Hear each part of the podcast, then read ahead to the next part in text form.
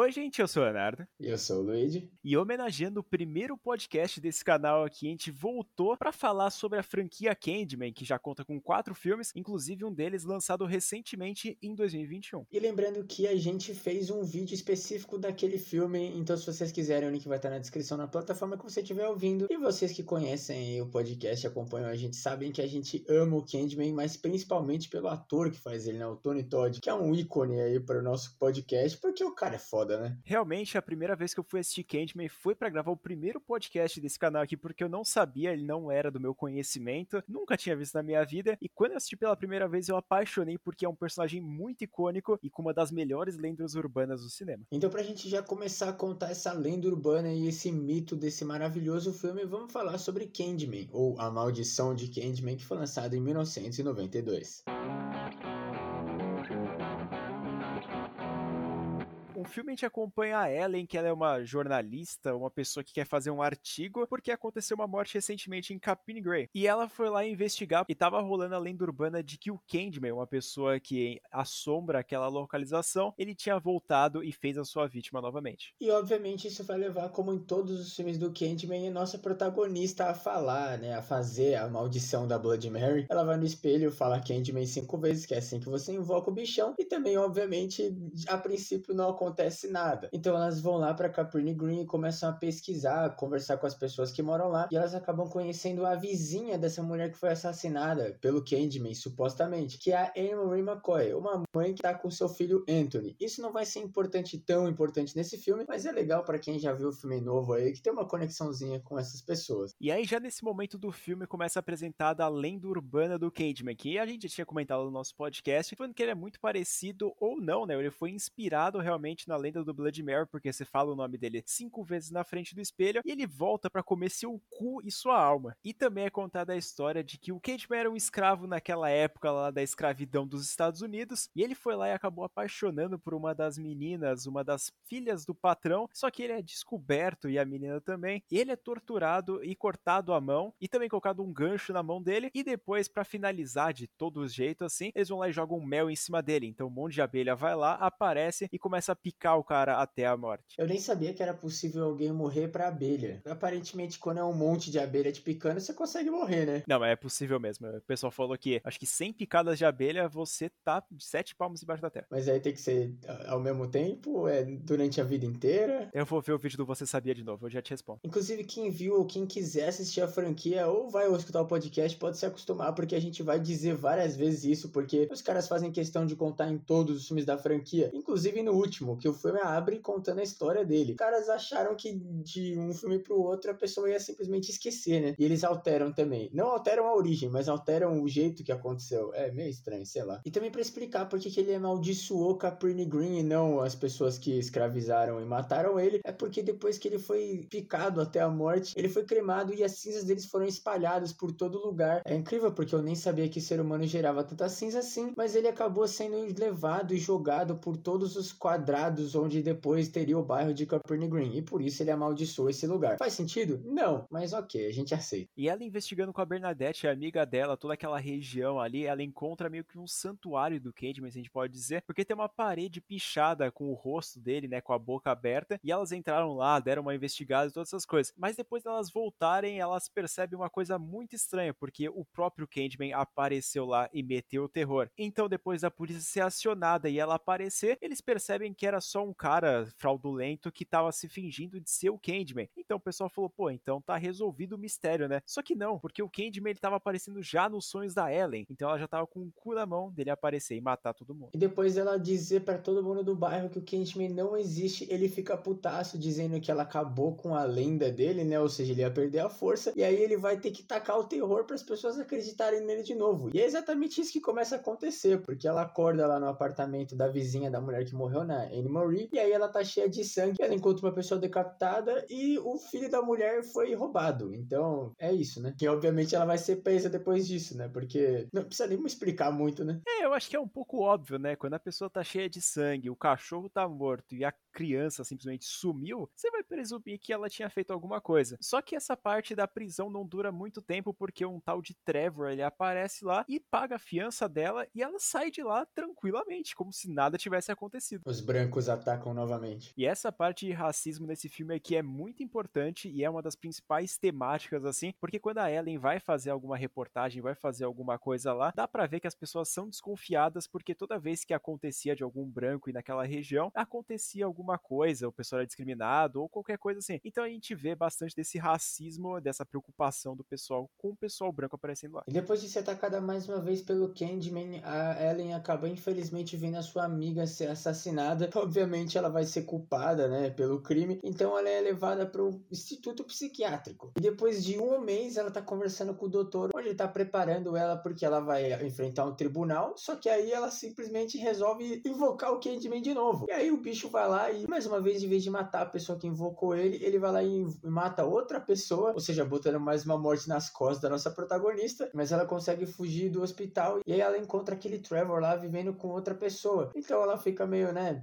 Como assim? Você simplesmente me largou lá por um mês e cagou pra criança também. Então ela briga com ele e vai lá pra Cabrini Green pra ver se ela consegue salvar a criança, né? E aí depois ela descobre que essa criança ela estava localizada num lugar um pouco específico que era uma pilha de madeira que o pessoal de Capini Grey tinha criado para botar fogo e ela foi lá e apareceu e falou: "Porra, tem uma criança lá dentro, vou salvar ela", porque o Cademan tinha comentado que a criança estaria ali. Ela chegou lá, conseguiu entrar no meio dos escombros, pegou a criança, só que nesse meio caminho dela tentar fugir de lá, o Candyman aparece e fala para ela de fazer um acordo da criança acabar sobrevivendo e ela virar praticamente um Candyman novo, uma lenda urbana, ou a própria vingança em pessoa. Então ela vai lá, consegue fugir do fogo botado lá, que o pessoal viu que ela tava lá dentro e falou: vamos botar fogo nela. Ela é uma filha da puta que matou a criança, só que ela acaba saindo de lá com um bebê nas mãos e ela entrega na própria mãe dele. E aí todo mundo percebendo que ela era uma pessoa inocente, ela acaba morrendo porque ela já tá praticamente careca de tanto fogo que ela já sofreu. E o filme acaba com ela aparecendo no mural do Candyman, sendo a amante dele, né? E ela basicamente virou a vingança, o próprio Batman, assim como o Léo falou. E aí ela ganhou a lenda, que até acontece essa conexão também no filme novo. Ela é a Candy Woman, né? Ela que matou as pessoas. E eles até usam isso dizendo que apagou, né, a história do Candy. Mas isso a gente comenta mais no filme novo. E eu já tenho que dizer que, cara, esse filme aqui, a coisa mais impactante dele não é a história, né? Porque já é muito boa toda essa questão de racismo. Inclusive, o filme é estrelado por pessoas brancas, né? Tirando o Tony Todd, mas assim, os protagonistas todos são brancos, que é uma coisa que, obviamente, né? O filme se trata de preto, mas não tinha, né? Nessa época em Hollywood, os caras iam fazer filme com branco, né? E é uma coisa assim que eles comentam durante o filme, e toda a questão assim dele ser uma coisa quase gótica, sabe? É um negócio muito dark, assim. Parece até aquelas pinturas bizarras que a gente vê de castelo muito louco aí. É um filme assim que ele é até meio que um romance, sabe? Não é um terror assim propriamente dito de um slasher doente, que até parece quando você descreve o que é o Candyman, né? É uma Blood Mary tunada e sendo Tony Todd, que é um cara gigantesco com um gancho na mão. Não, o filme é muito mais que isso e ele é muito bem feito. E a gente também não pode esquecer de comentar que uma das pessoas que produziu, né, que teve a ideia do Candyman foi o Clive Barker, que é o criador do Hellraiser. Então, o filme estava em boas mãos desde o começo, né? Realmente, eu acho que o filme ele consegue se sobressair em muitas cenas, principalmente as que ele conversa com a Ellen cara a cara, falando um pouco dela aceitar o destino dela e ela acabar morrendo ou ela foi lá e virar uma nova Candyman aí. E essas cenas elas são muito recheadas de diálogos fodas e também, cara, o Tony Todd com aquela voz amedrontadora pra caralho, a gente vai entrar no personagem e falar, porra, mano, esse maluco ele sabe o que tá fazendo. E também a lenda urbana por trás e tudo, eu acho o filme do Candyman um, um espetáculo e com certeza, cara, é um dos filmes que é mais subestimado que existe, porque poucas pessoas conhecem essa porra, infelizmente. Inclusive o filme chegou até incomodar na vida real, porque meio que virou um negócio sério, as pessoas realmente estavam tratando o Candyman como se ele existisse. Então foi uma coisa muito impactante, até porque nessa época as pessoas negras não tinham muito assim coisa, basicamente o Pantera Negra do terror o bagulho, tá ligado? As pessoas não tinham esse alcance, ver realmente um ícone do terror com a cor da sua pele e também representando direito, bem que né, tem aqueles estereótipos das gangues e tal, mas realmente aquele bairro na, na vida real nos Estados Unidos era tenso nessa época, né? Inclusive tem até umas histórias que a produção do filme teve que pagar os caras pra não dar merda, né? Pra ninguém tomar uma bala perdida nas gravações e quase tomaram. Então é muito legal assim, é muito importante a gente ter um filme desse, mas não só por essa questão toda racial, e sim porque o filme é bom. Então é sempre importante a gente ter filme bom, principalmente com esses temas aí diferentes. E também, como eu comentei, o filme ele é bem feito. Não é só aquele negócio assim mainstream de que eles fazem tudo o que tem que fazer pro filme estar bem. Não, é pelo contrário. O filme vai por uma rota completamente oposta, mas no final acaba sendo muito bom. E realmente mais pessoas deviam conhecer o Candyman. E a gente nem chegou a comentar muito, mas a protagonista ela é uma ótima personagem. A gente fica muito torcendo para ela, para ela conseguir resolver as coisas. E também ela é uma personagem inteligente, né? Ela tá fazendo um artigo sobre o Candyman e a gente vai descobrindo junto com ela o que tá acontecendo, porque a história por trás do Candyman, toda essa lenda urbana é contada por outra pessoa ao mesmo tempo para protagonista. Então, por ser o primeiro filme dele, é muito importante a gente saber também com quem a gente tá lidando e não mostrar tipo no segundo, no terceiro e também no outro a história totalmente de novo assim, jogada de qualquer jeito. Isso é até um problema que aconteceu com as sequências de o primeiro filme foi tão icônico e tão bem feito que os caras basicamente fizeram o filme de novo com outra skin e com uma história um pouquinho pior. O primeiro filme é muito bom e teve um impacto muito grande e aí quando os caras foram fazer sequências não tinha muito o que fazer a não ser repetir a mesma fórmula, que é basicamente, né, o Candyman indo atrás da mulher e dizendo que ela tem que aceitar o destino. E cara, as sequências dependem muito do Tony Todd, porque se fosse provavelmente um ator assim menos memorável, o Candyman ia ter caído no esquecimento. Já não é tão conhecido assim, mas se não fosse ele, provavelmente ninguém nem ia saber o que estava acontecendo. E também eu nem comentei o fato de, cara, eu ter medo pra caralho de abelha e de inseto no geral. Então, quando aparece algumas cenas do Tony Todd com uma boca cheia de abelhas, ou ele cutucando os ossos dele, a carne dentro do jaleco dele, cara, dá muita aflição, porque realmente as abelhas eram reais em muitas das cenas e também por elas atacarem muitas pessoas. Isso deu medo do caralho em mim e com certeza ajudou bastante nessa tensão do filme. Eu não tenho tanto medo de abelha, mas eu fico muito feliz que ele fez um bom uso de insetos, assim, diferente de filmes que apelam só porque os bichos são nojentos e aí coloca os bichos entrando na boca, saindo do cu, ou simplesmente aquelas infecções, aquelas bolas pulsantes gigante nojenta. Não, o Candyman realmente soube usar e também soube colocar na lenda, né? Porque como ele foi morto pelas abelhas e quando ele foi fazer a vingança dele, as abelhas vieram ajudar. Não sei porquê, mas elas vieram ajudar. E acaba dando um puto efeito porque realmente vê as abelhas verdadeiras. A hora que ele abre o jaleco lá e ele tá todo fudido e as abelhas andam dentro dele, é muito bizarro, muito icônico e muito impactante. O jaleco é um hobby, tá ligado? É uma blusa, velho. É um casacão de pele. Que aliás, nem, nem, nem sabe porque, como que ele arranjou, né? O cara morreu pelado. Ele é pica, mano. Ele é o rei delas, mano. O cara ganha automaticamente, mano. É, o cara simplesmente foi lá no, no, no shopping e comprou uma blusa depois que morreu. Poucas ideias. Pô, se fosse o cara peladão, ia ser foda, né? Um jaco de pele, tá maluco. É estilo demais. E depois a gente rasgar elogios aqui pro primeiro filme do Candyman, a gente vai ter que falar sobre o Candyman Farewell to the Flash, ou também conhecido aqui no Brasil como Candyman 2, que foi lançado em 1995.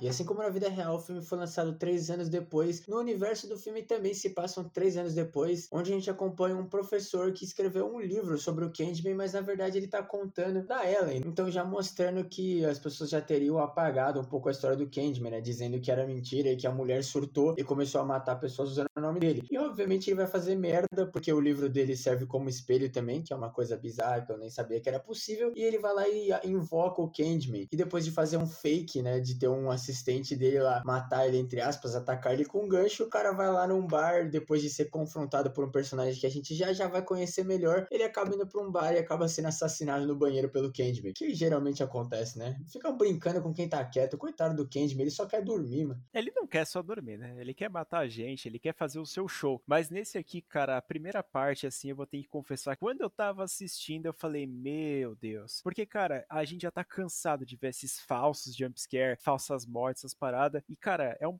desenvolvimento tão merda de um personagem porque ele já começa sendo cuzão e na cena seguinte ele já morre. Então foda-se, tá ligado? E se você não presta atenção no cara que tá confrontando ele, você vai esquecer totalmente dessa primeira cena do filme. E realmente essa cena aparece só pra mostrar o Tony Todd como Candyman de novo e mostrar que o terror ainda tá aqui, sabe? Não é aquele negócio de que na sequência, porque no primeiro filme a Ellen virou a Candyman, que ela vai ser o assassino desse filme aqui. Não, eles realmente parece que é uma cena só pra mostrar que ele ainda é o Candyman. Porque a única coisa que faz é que prende esse cara aí que eu falei que confronta ele e diz que ele tá ferrado, que é o irmão da nossa protagonista, e o pai deles dois acabou morrendo depois que ele foi investigar um homicídio, né? Um, um massacre que aconteceu parecido com o Candyman. Então a família inteira dos caras é obcecado com essa lenda. Eu nunca vi um negócio desse. E aí depois, aquele cara lá que tá confrontando, ele é irmão da nossa protagonista, a Anne, e ele vai lá e acaba meio que sendo preso, meio que é culpado pelo esse crime porque o pessoal falou: peraí, o cara foi lá, teve um chilique do caralho e do nada o cara que ele chilicou contra acabou morrendo. Então provavelmente ele tem alguma ligação com isso. E também um dos alunos da N vai lá e fala que ele viu o Candyman. Então depois de algumas conversas entre os dois, ele vai lá e decide invocar o nome dele falando cinco vezes na frente do espelho para provar, né, para as crianças que o Candyman existe. Idiota. Só que obviamente isso vai dar ruim porque o Candyman aparece e acaba assassinando o marido dela, o Paul, que era um dos melhores personagens desse filme aqui. A gente tem umas cenas assim que eles vão visitar lá a casa que a menina morava, que era um lugar bizarro, que era nada mais nada menos a casa onde o próprio Daniel Robotile morava, né? Era escravo, porque ela é neta do Candyman. Então já começa um caos total no filme, porque já começa assim a linkar umas histórias muito bizarras, sendo que no primeiro filme não tinha nada a ver, era só uma mulher mesmo que foi estudar sobre o Candyman e que acabou sendo vítima dele. Nesse filme começa toda essa questão de família, de lineagem, né, do Candyman, e aí ele depois de matar o marido dela, ele vai lá e revela que ela tá grávida. E aí, diferentemente do primeiro filme, que era só um cara maluco lá que ele tá voltando para matar a gente, nesse aqui eles decidem colocar uma coisa a mais, um salzinho a mais, que é colocar um espelho. E você fala, porra, espelho em filme de terror de novo? Sim. E eles vão lá e tentam explicar que o Candyman tem uma ligação com um dos espelhos da filha do cara que tinha matado ele, só que aí também aparece a cena falando, e também aparece a cena do porquê esse espelho tá ligado com ele, porque durante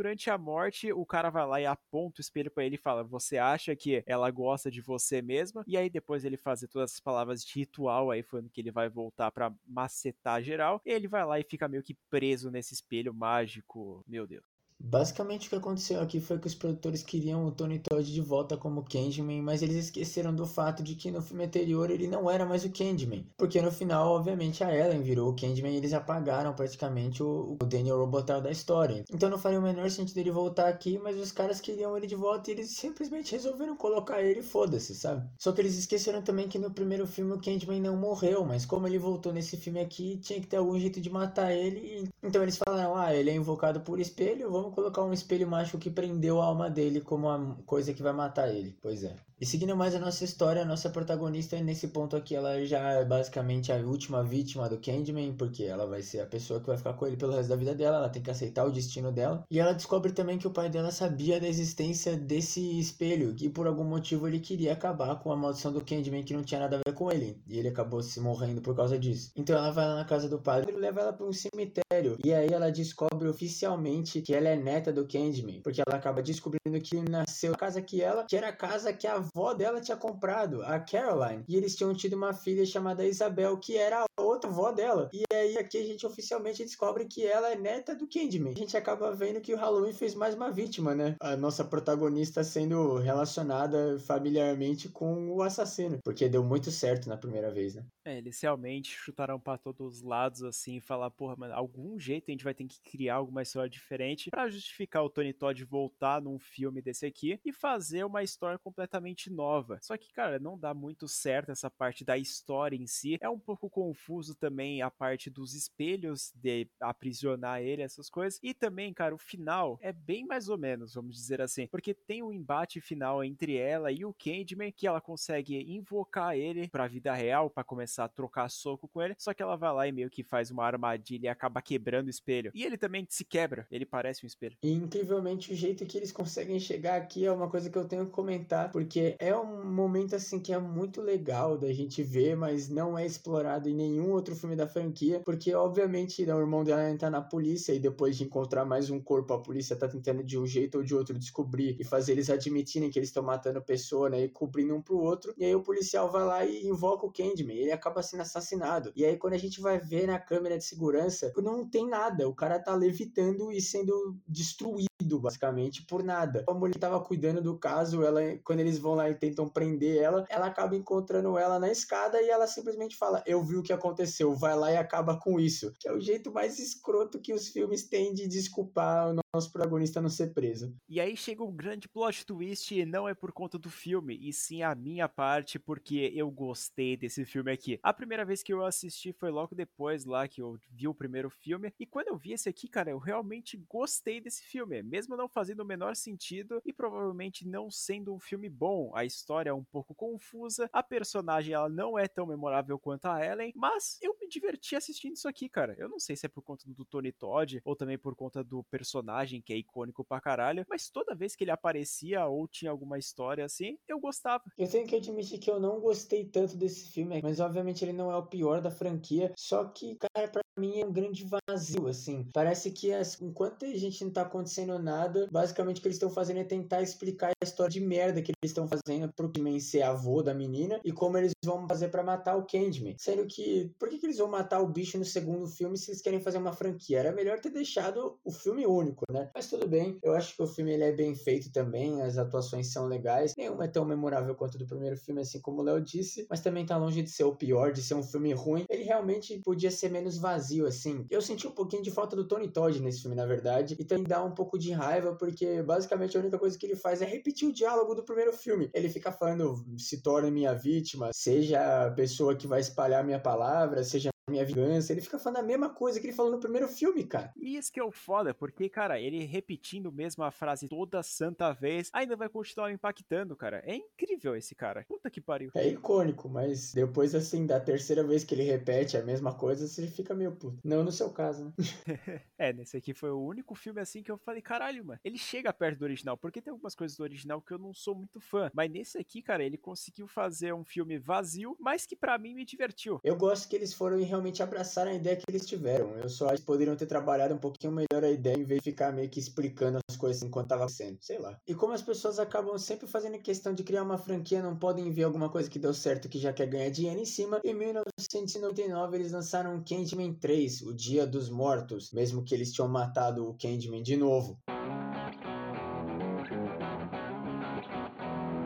Eu demorei muito tempo para assistir esse filme aqui porque eu estava com medo dele ser uma merda e estragar a minha experiência de assistir dois filmes do Candyman que eu tinha gostado. E cara, eu fui deixar para assistir nessa última semana aqui e eu me arrependo e muito, porque esse filme aqui ele conseguiu transformar tudo que tinha de ruim no Candyman em apenas um filme. Porque esse filme aqui ele consegue se passar em 2020? Sim, depois de 20 anos da produção desse filme aqui, porque ele foi lançado em 99, 25 anos depois da história original, a gente vai acompanhar uma galeria de arte que foi roubada por uma gangue local, e esses quadros tinham como objetivo o próprio Candyman, a lenda dele. Então a Caroline e a Tamara, elas vão lá e começam a falar sobre ele. E aí tem toda aquela parte lá do flashback para contar a história do Candyman de novo. E não bastando a gente ver a história de novo e é um pouco alterada, ela vai lá e faz a mesma coisa que no primeiro e no segundo filme. Só que diferentemente do primeiro e do segundo filme, nesse aqui demora 40 minutos para ela invocar o Candyman. É um bagulho bagulho absurdo. O bicho já tava assombrando ela antes dela invocar ele, mano. O filme é tão amaldiçoado, cara, que quando eu tava assistindo, eu fiquei já puto nos primeiros 5, 10 minutos dele, porque os primeiros minutos são apenas créditos da porra do gancho do Candyman passando e aparecendo o nome do pessoal. E não faz o menor sentido, porque o bagulho aparece numa velocidade de 0.2 km por hora. E obviamente o filme tem que ter uma conexão com o anterior e ele se passa 25 anos depois do segundo filme, porque porque a nossa protagonista ela é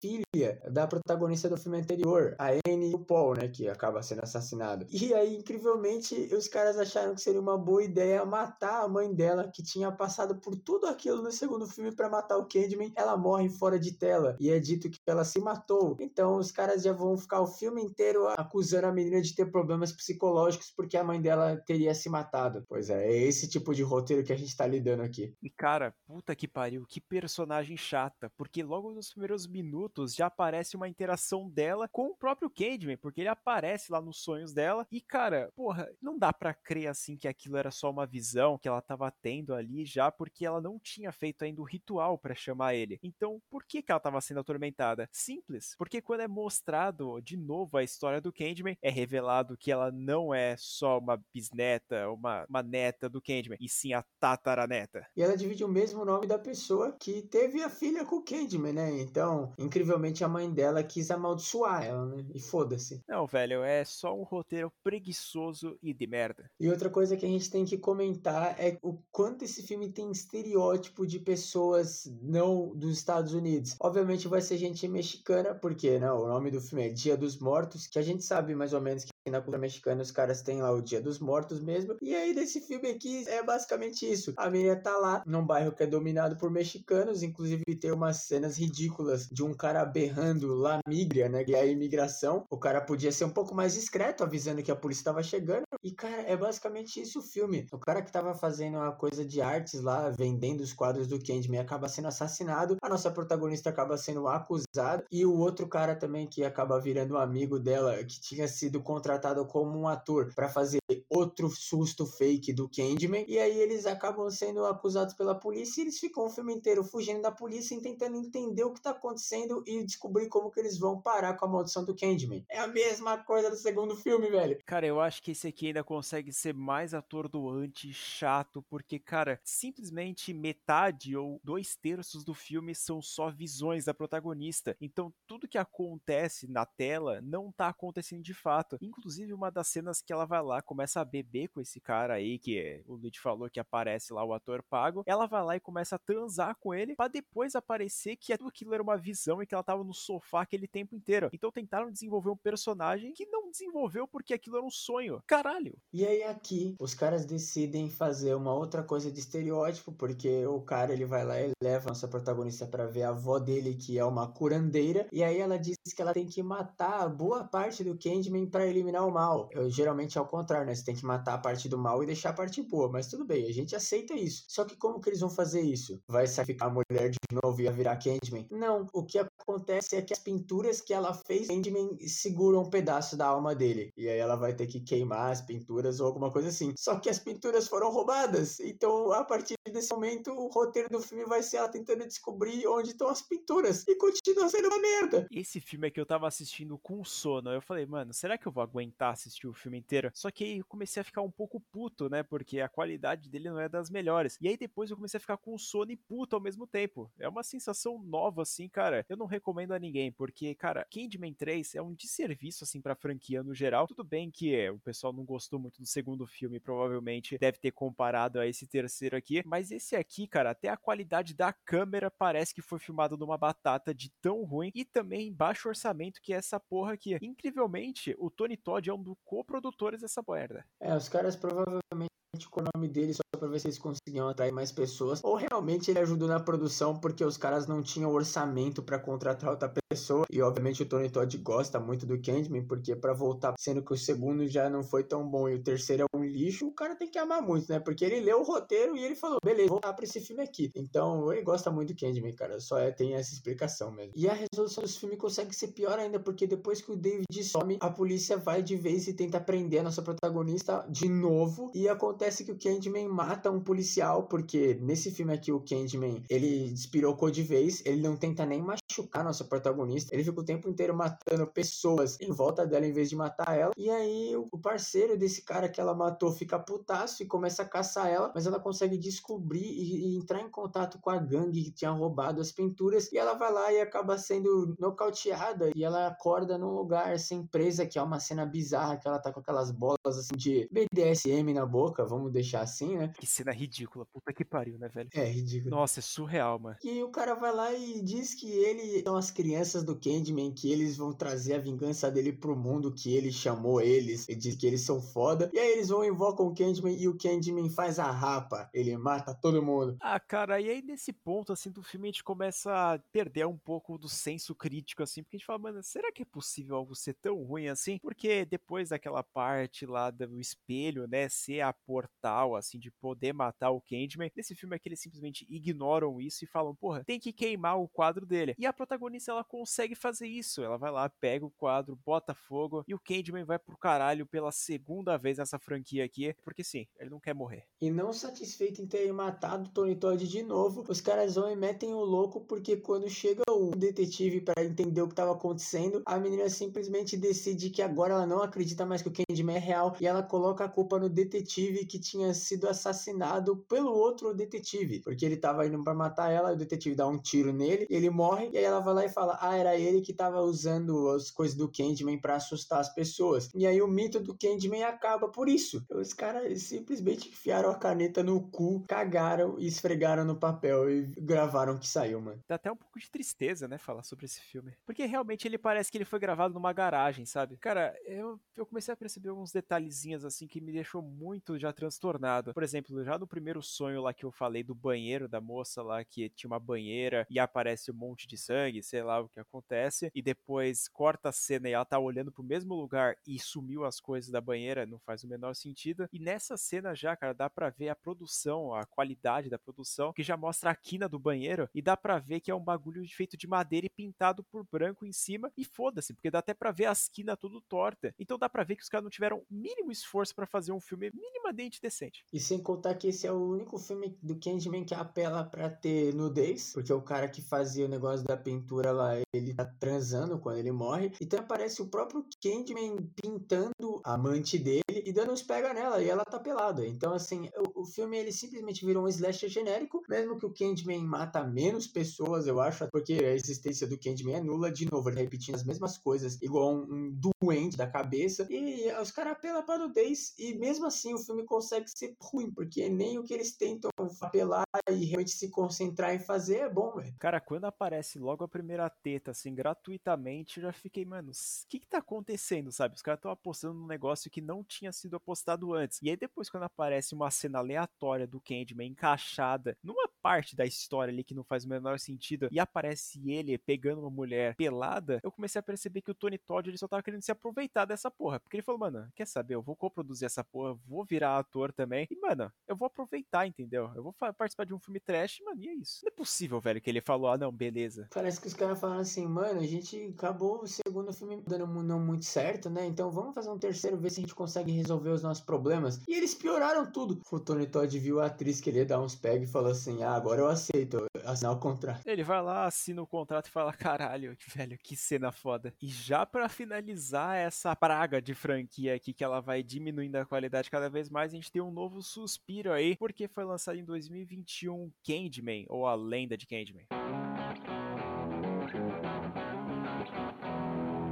Eu tava com grandes expectativas para esse filme aqui que não foram supridas, porque eu achei que ia ser um vídeo doido, igual acontece no primeiro filme, lá parece que a gente tá vivendo uma pintura, eu não sei exatamente qual período de arte é, mas é aquele do, do é o bagulho gótico, é o que tem os castelos louco, que tem os, os Nosferatu aí da vida muito doido. E tem uma, uns momentos legais, assim, do filme, assim. Tem uma, umas jogadas de direção, as atuações são boas, mas parece que no roteiro do filme os caras estavam muito mais preocupados em passar a mensagem do Black Lives Matter lá depois de que o tinha matado o George Floyd, do que realmente fazer um filme do Candyman. Que obviamente o Candyman trata essas coisas de racismo, mas assim, nunca foi o ponto específico, o roteiro nunca foi levado por isso, tá ligado? Era uma coisa que tava ali e é, tava bem, bem entendido, né? Não era um negócio que ficava o tempo inteiro jogando na sua cara, sabe? E parece que é, que isso que esse filme tenta fazer com o próprio Say His Name, né? Que é toda a questão da pintura do cara, a arte do cara é falar o nome do Candyman, que é obviamente uma analogia ao George Floyd. Então parece que os caras tiveram que fazer o filme em 2021 porque tinha acontecido o movimento do Vidas Negras Importam. Eu até comentei isso no vídeo, que me incomodou um pouco, mas o filme em geral, assim, é legal. Eu acho que esse remake, assim, do Candyman, ele veio na hora certa, inclusive nessa parte dos protestos, é importante essa parte deles comentarem, né, o que estava acontecendo ali na época, e eu também acho que o Candyman estava merecendo um remake, um reboot, alguma coisa assim, porque, cara, puta franquia foda, a franquia no sentido do primeiro filme, né, e também por ele se passar em outra época, porque querendo ou não, são 20 anos de diferença de um filme pro outro, e tem muita diferença já nos costumes, as coisas que acontecem, então ele tentou modernizar bastante todas as pessoas, as vítimas, essas coisas, para conseguir fazer um filme encaixadinho e fazer um remake, cara, que vamos se comparar assim ao Sexta-feira 13. E uma coisa que eu tenho que dizer que eu falei que o filme tem um estilo legal assim, mesmo que eu sentia que ele poderia ter sido um pouco mais parecido com o primeiro é que ele já começa contando a história do Candyman com bonecos. E também tem um bagulho muito doido, assim, que no primeiro filme, a primeira tomada, assim, mostrando o bairro lá de Capri Green é de cima para baixo, e nesse ao contrário, é de baixo para cima, como se o negócio tivesse de ponta cabeça, né? É muito legal. Ele já o história de um novo Candyman, porque é uma coisa que também me incomoda um pouco nesse filme, mas eu acho justo, vai, eles terem feito isso, é que é um Candyman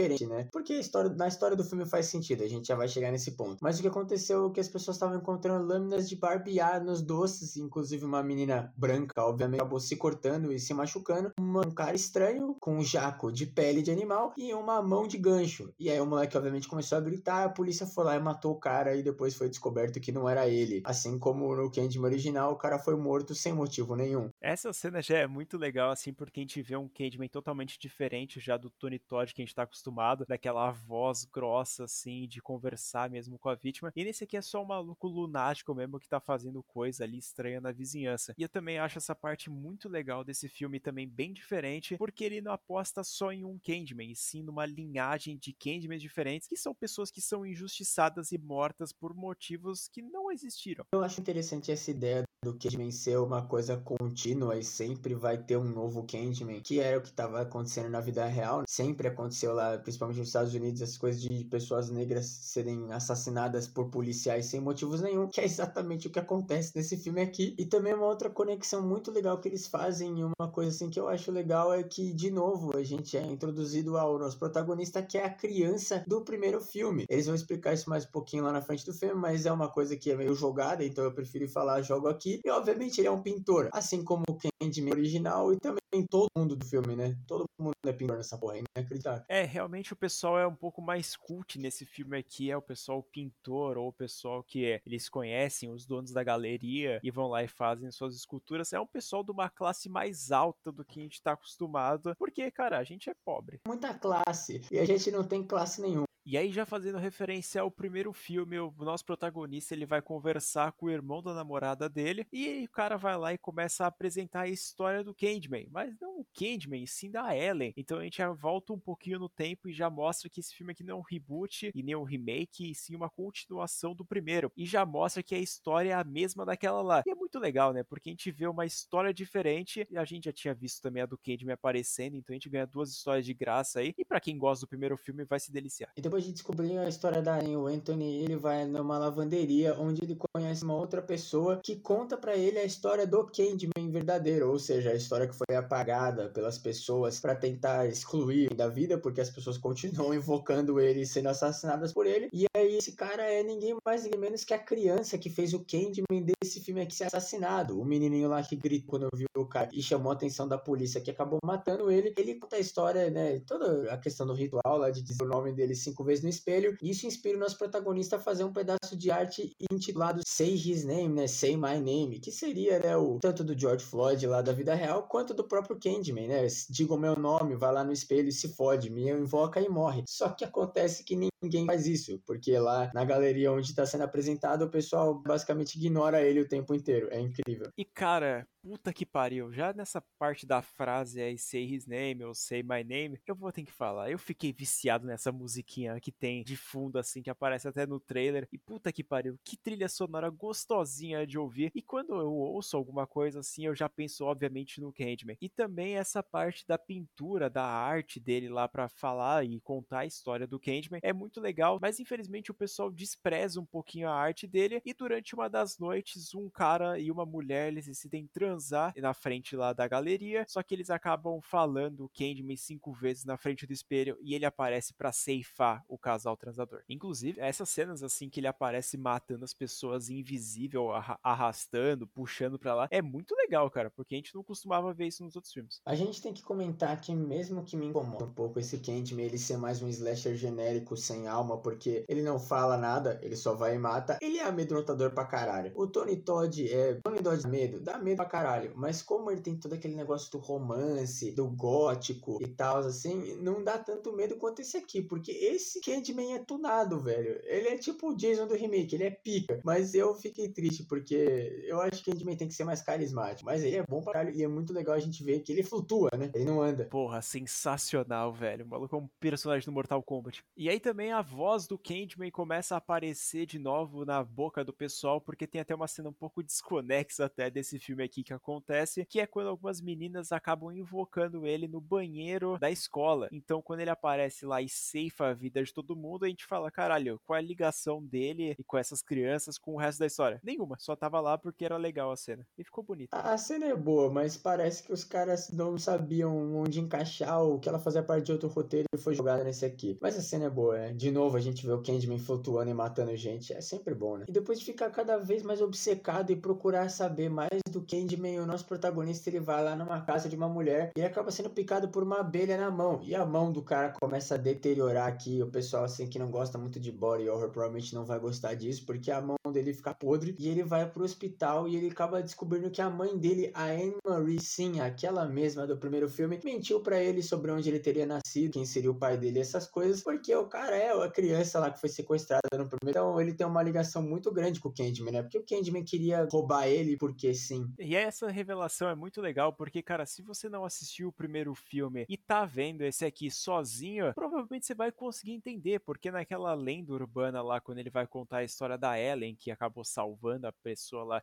e virou o Candyman, é legal porque também mostra ela salvando o bebê. Então, se você não assistiu o primeiro filme e vai ver esse aqui, provavelmente você entenda. Isso é muito foda. Também mostra por que, que a, a lenda acabou virando da Ellen e não do Candyman. Porque o pessoal não aguentava mais o Candyman amaldiçoar aquele bairro e matar pessoas, então eles decidiram mudar a lenda, onde a Ellen teria sido a louca que sequestrou um bebê e matou todo mundo. Então é uma coisa legal, mostrando que o povo daquela época realmente se juntou e acabou com a lenda do Candyman. Só que infelizmente a lenda acabou voltando, porque o que acontece é que o ciclo se repete e as pessoas são mortas sem razão. E aí, depois nosso protagonista tá com uma picada na mão, inchando cada vez mais e deteriorando. Ele vai lá, depois de conversar com a sua mãe, ele começa a ter algumas alucinações e vê o próprio Candyman atacando ele lá, porque tem até a cena do elevador que é muito legal, que mostra que o Candyman ele tá em cima ou ele dá algum susto do espelho, mostrando que o Candyman é o nosso protagonista, mostrando que esse seria o destino dele pro final do filme. E o final do filme acontece quando a Brianna, que é a namorada do nosso protagonista, ela acaba sendo basicamente sequestrada pelo cara da lavanderia e o Anthony tá lá igual uma batata, o cara simplesmente parou de ser gente, ele não tá mais respondendo a nada. Inclusive o cara serra a mão dele e coloca um gancho e ele não reage porque ele tá tentando criar um novo Candyman, dizendo que a lenda tem que sempre se manter. E ele até chega a contar que além de ele ter visto o Candyman do filme ser assassinado, né, o Sherman, ele também viu a irmã dele ser assassinada pelo Candyman, porque ela foi lá e invocou ele no banheiro e acabou sendo assassinada. Então foi por isso que o cara ficou obcecado com o Candyman também, e aí ele resolve transformar o Anthony no novo cara dessa lenda. Então ele vai lá, serra a mão dele, coloca o, o jacão lá de pele nele, e ele liga pra polícia dizendo que ele teria encontrado a pessoa que estava se passando pela lenda e matando gente lá naquele bairro. Então a, a polícia obviamente vai chegar lá e vai acabar matando o Anthony. Mas não antes da Brianna conseguir matar o nosso vilão do filme, que é o maluco doidói da cabeça, né? Não tem muito como xingar o cara, mas também não tem como muito gostar dele também, né? E aí, como todos os outros personagens que eram o Candyman, eles acabaram sofrendo alguma vingança. Nesse caso aqui, depois que ele vai olhar para sua esposa, né, o Anthony, ele vai lá e acaba tomando chumbo nas costas e acaba sendo morto. Só que ele volta, né, pra vida em alguns míseros segundos, porque depois da Brianna ser presa e colocada atrás do carro, e depois dela summonar ele usando o espelho lá da polícia, ele vai lá e aparece cheio de abelha na cara e mata e faz uma chacina geral da polícia. E aí, cara, porra, puta cena foda. E também é a única cena que a gente vê de carne e osso Tony Todd nesse filme. Obviamente a gente tem a voz dele no começo, em alguns pedaços, mas aqui a gente realmente vê ele porque ele é o Candyman original, né? Então quando o nosso protagonista acaba virando Candyman, na verdade ele meio que morfa e vira o Tony Todd. E é incrível isso. E o filme acaba de novo mostrando os vários Candymans que aconteceram na história, terminando com o próprio Anthony. É triste demais e é super importante eles terem falado isso e faz sentido com os protestos e também com o que estava acontecendo na vida real. E mesmo sentindo que o filme foi um pouco jogado nessas questões assim, eu tenho que admitir que eu gostei sim desse filme. Eu tava com as expectativas lá no alto porque eu queria o Tony Todd e também porque eu esperava um pouquinho mais, até por ser um filme do Jordan Peele, essas coisas. Mas o filme é bom sim, a gente não pode tirar crédito dele. Cara, essa cena final, assim, que aparece o Tony Todd, mano, é incrível. A gente até assistiu logo depois do lançamento e a gente ficou meio incrédulo, assim, pô, cadê o Tony Todd, né? Porque em algumas cenas, assim, não parece que é ele, mas depois quando ele aparece e diz a frase tell them, tipo, conte para eles a lenda, né? Falar o nome dele, pra lenda, tipo, começar a voltar ao normal. Cara, é uma cena muito foda e também abre precedentes pra uma continuação, Candyman 2, sei lá, alguma coisa assim, que eu acho que não vai rolar porque ele funciona como um filme solo, mas, cara, eu gostaria de ver uma continuação. Ia ser muito foda, fazendo outra história de outra pessoa que ia virar um outro Candyman por conta de uma vingança. Se eles tivessem tido essa ideia originalmente, em vez de tentar fazer sequências bizarras que nem aconteceu com o 2 e com o 3, talvez seria mais legal, mas também a gente não teria o Tony Todd atuando em tantos filmes, então eu não sei o que, que eu quero. Acho que eu vou aceitar que se eles fizerem sequência hoje em dia, eles façam outro Candyman e deixem o Tony Todd ter feito a trilogia original, né? Eu gostei pra caralho desse filme, é que ele conseguiu suprir minhas expectativas. Quando eu tava assistindo, eu tava, porra, mano, vai ser foda, vai ser essas coisas. E quando aconteceu, o filme foi, caralho, que foda, entendeu? Então, para mim, esse filme atingiu as expectativas, ele tá lá no topo junto com o primeiro, e aí na segunda posição, ou na terceira, se vocês quiserem dizer, vai vir o segundo, e por último, muito lá embaixo, vai o terceiro filme do Candy. O meu ranking é igual ao do Léo, mas eu até já disse algumas vezes, eu não sei também, porque eu não reassisti ele desde que ele saiu, a gente viu ele numas qualidades meio duvidosas, né, porque a gente viu logo depois do, do lançamento e a gente não tava indo no cinema ainda por questões da pandemia, e eu também fiquei um pouco incomodado porque eu senti muito corrido o filme, sabe, parece que realmente o que tava acontecendo lá nos Estados Unidos na vida real, os caras tiveram que fazer o filme e lançar o mais rápido possível. Mas não à toa a, a, diretora ganhou prêmio e também vai dirigir filme da Marvel lá, da Capitã Marvel, né? O próximo filme dela. Então, cara, todo mundo que fez esse filme é muito foda. O Jordan Poole ainda é um bom diretor, um roteirista e produtor do caralho. E realmente ele é o segundo melhor filme da franquia. Tudo bem, não é tão difícil competir com o 3? Não, mas ainda é um filme bom. Então, se você tiver interesse para assistir um desses filmes que a gente tá comentando aqui, você vai ter que dar uma cavucada, pelo menos para achar os principais, os originais, a trilogia original, porque nenhum dos filmes está disponível em nenhum lugar para assistir. Somente o novo remake que foi lançado no ano passado, que está disponível no Prime, então se você tiver assinatura, vá lá e aproveita. E também só o Candyman 2, ele tá num dos canais pagos da, da Amazon Prime. Então, se você quiser dar uma procurada lá para ver se você tem esse canal, vai lá, que vale a pena assistir o 2 sim. Não vai na do Luigi, não. Deixa o pessoal assistir, depois eles decidem.